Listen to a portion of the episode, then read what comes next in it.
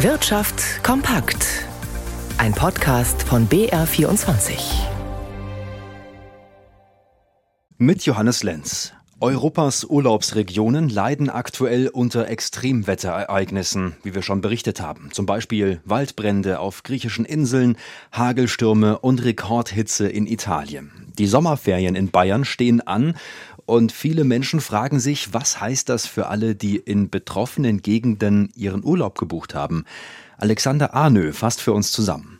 Bei Waldbränden, wie sie auf Rhodos und Korfu wüten, können Verbraucher ihre Urlaubsreise kostenfrei stornieren, wenn einige Voraussetzungen gegeben sind. Der Brand muss im selben Gebiet wie die Unterkunft sein und der Reiseantritt muss zeitlich nicht zu weit weg vom Brand liegen, etwa gut eine Woche. Wer nicht pauschal gebucht hat, kann auch keine kostenfreie Stornierung von Reisetickets erwarten.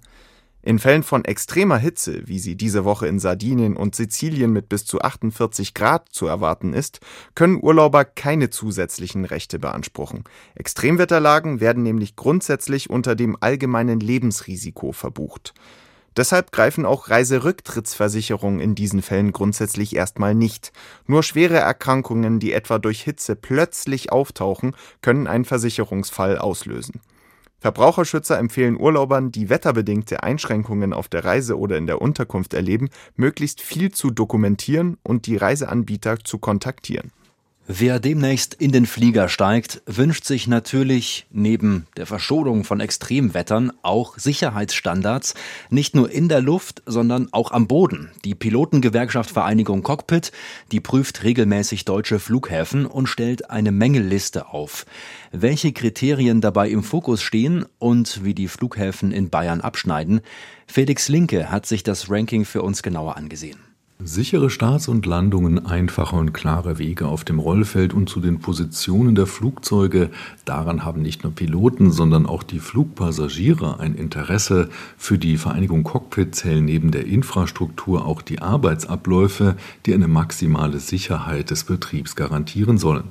In München, Leipzig und Stuttgart wurden erneut die Bestnoten erzielt.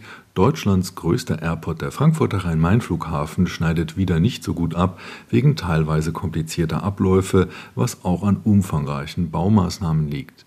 In Memmingen bemängelte die Gewerkschaft die Organisation der Rollwege, auf denen die Piloten die Maschinen zum Start und nach der Landung bewegen müssen. Der Flughafen Nürnberg schnitt schlechter ab, er hatte sich nicht an den Testverfahren der Vereinigung Cockpit beteiligt. Seit 1978 unterzieht eine Arbeitsgruppe der Pilotengewerkschaft die deutschen Flughäfen einer jährlichen Überprüfung, die aber freiwillig ist. Insgesamt habe sich das technische Sicherheitsniveau in den letzten Jahren immer weiter verbessert. Kleine und mittlere Unternehmen in Deutschland sehen sich derzeit im internationalen Wettbewerb gut aufgestellt, heißt es nach einer Umfrage der Förderbank KfW. Unter dem Strich geht etwa die Hälfte der Unternehmen davon aus, ihre bisherige Stellung im internationalen Wettbewerb halten zu können.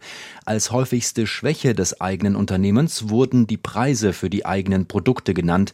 Jedes vierte Unternehmen hat diese Angabe gemacht. Zehn Prozent etwa nennen den Digitalisierungsgrad.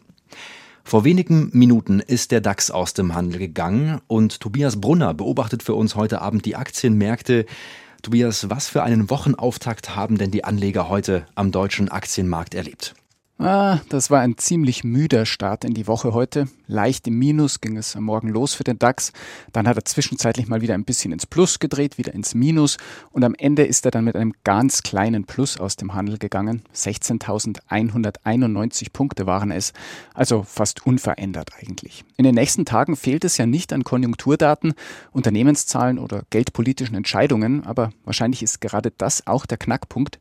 Die Anlegerinnen und Anleger warten erst einmal ab, was diese diese Woche so bringt. Allen voran natürlich die nächsten Zinsentscheidungen der US-Notenbank und der Europäischen Zentralbank am Mittwoch und am Donnerstag und dann noch das aktuelle IFO-Geschäftsklima morgen und einige Quartalszahlen im Laufe der Woche. An den Börsen in den USA ist die Stimmung heute dagegen etwas freundlicher, zwar auch keine großen Sprünge dort, aber der Dow Jones kann immerhin ein halbes Prozent zulegen, der Nasdaq ganz leicht.